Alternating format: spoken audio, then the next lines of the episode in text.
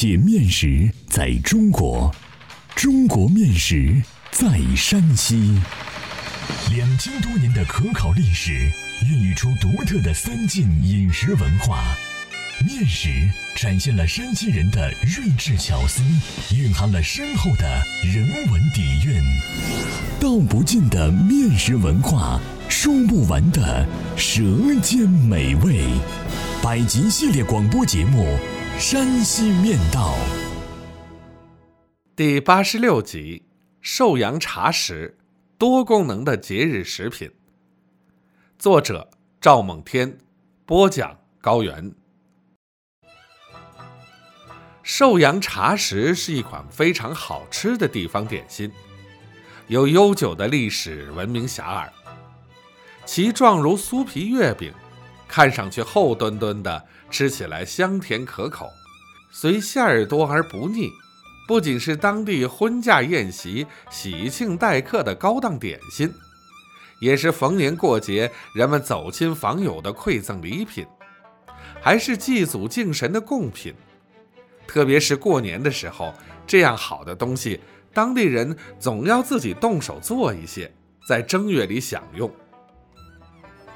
寿阳茶食的制法与酥皮月饼的制法基本相同，都属于烤制类的面食。把它当做早点来吃，它就是饭；用它来佐茶，它变成了休闲小吃。寿阳茶食在寿阳一带流传很广，但据当地人介绍，以泰安驿镇烤制的最为有名。说起寿阳茶食，很有来头。据《明史掌故》记载，它源于唐代，与唐宋八大家的韩愈有关。书中说，在唐长庆二年，时任兵部侍郎的韩愈赴镇州宣慰乱军，途经寿阳时正值夜幕降临，于是，在泰安驿歇息。是日，经过长途跋涉的韩愈已是人困马乏，饥渴交加。待韩愈坐定，一程上茶后，但见无佐茶小食，便向厨房索要。厨房没有准备，厨师急中生智，用中午烙饼所生面团，包上糖馅，用鏊子烙好后，随即端上。韩愈问义成：“这是什么点心？”义成随口答道：“专为大人饮茶而制。”韩愈闻听后脱口而出说：“哦，茶食。”他吃过之后大加赞赏，即兴赋诗一首：“风光欲动别长安，急到边城特地寒。不见园花兼向柳，马前唯有月团圆。”现在寿阳泰安驿镇学校内。仍留存着刻有此诗的石碑一尊，碑上落款为“长安长庆二年文赐寿阳一”。次日，韩愈单身匹马，冒着风险，不费一兵一卒，平息镇州之乱，化干戈为玉帛，史称“勇夺三军帅”。韩愈返京。是年九月，转任吏部侍郎后，思茶食之甘美，便调寿阳厨师入京，并向皇上及百官荐食。从此，茶食成了朝廷贡品，岁岁进贡。后来，茶食在寿阳民间流传开来，成为当地一种独特的风味甜点。因此，寿阳至今。将这种包糖馅儿的面饼仍称为茶食。点心在唐代时已有，初为陈传。现在寿阳人仍保留着把茶食当早点食用的习惯。从诸多文献中可见，茶食在北方作为一种待客宴宾之佳品，也早已成俗。寿阳茶食在寿阳也是市售食品，卢食铺里一年四季有售。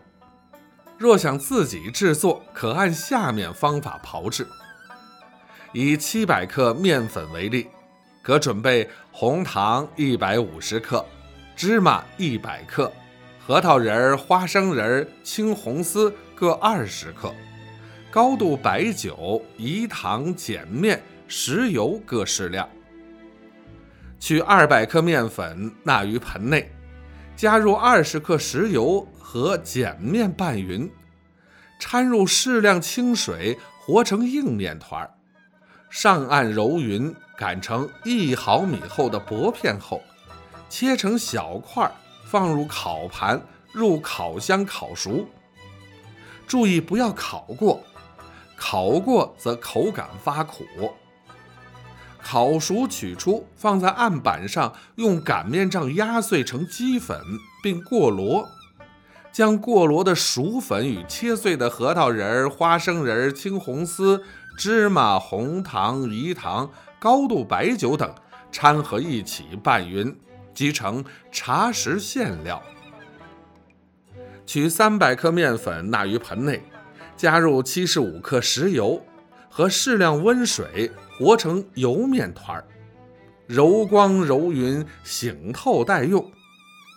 再将二百克面粉加入一百克热油，和匀做油酥面。两样面团和好后，各下成十个小剂，用小包酥的方法包酥。包酥后，逐个擀成长条，再卷成小卷后，用拇指在中间一摁，使两头翘起。这时翘成 V 型小卷侧卧，从上按下去，按扁成小圆片儿，即成寿阳茶食的饼皮。将饼皮拿在左手上，右手抓取馅料，握成丸形，放于小圆片中央。然后左手四指托皮，拇指定住馅丸，右手虎口卡住饼皮边缘，与左手配合，边旋转边聚拢，收口后包成圆球。将圆球封口朝下，放案板上，轻轻按压，使成鼓形圆饼，便是茶食生胚了。如法包馅完毕，整齐排放于烤盘内，并在饼胚上刷匀饴糖水，放上芝麻，即可放入烤箱烤制。烤时温度控制在二百二十度左右，烤十分钟即熟。寿阳茶食色泽金黄，味醇香甜，有特殊的酒香气，确实是山西面食中的精品。欢迎继续关注《山西面道》第八十七集：上党会扁食，别样粘饺子。